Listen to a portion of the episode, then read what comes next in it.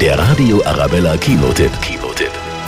Diese Woche unser Geheimtipp für die Osterferien. Die Lehrerkomödie Eingeschlossene Gesellschaft. Unter anderem mit Anke Engelke und Florian David Fitz. Und darum geht's. Freitagnachmittag, kurz vor Schulschluss. Sechs Lehrer eines Gymnasiums, alle grundverschieden, hocken im Lehrerzimmer bereit ins Wochenende zu starten. Doch dann Es hat geklopft. Vor der Tür ein ziemlich aufgebrachter Vater. In der Hand hatte eine Waffe. Der Grund, seinem Sohn fehlt noch ein Punkt, um zum Abitur zugelassen zu werden. Sie machen Ihre Konferenz jetzt. Hier, sofort. Und am Ende bekommt mein Fabian den Punkt. Der steht ihm zu. Und was machen wir jetzt? Ja, hast du doch gehört, wir beraten jetzt über den Sohnemann.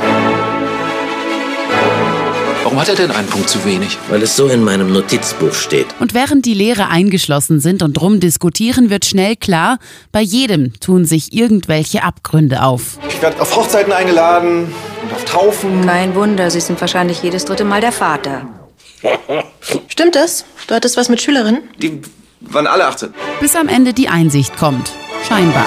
Wir sollten uns nicht zu Göttern aufspielen mit unserer Notenmacht. Und wir sollten den Kindern nicht im Weg stehen. Unter den gegebenen Umständen und weil wir alle nicht frei von Fehlern sind. Wie sieht's denn aus mit dem Punkt? Lecken Sie mich am Arsch.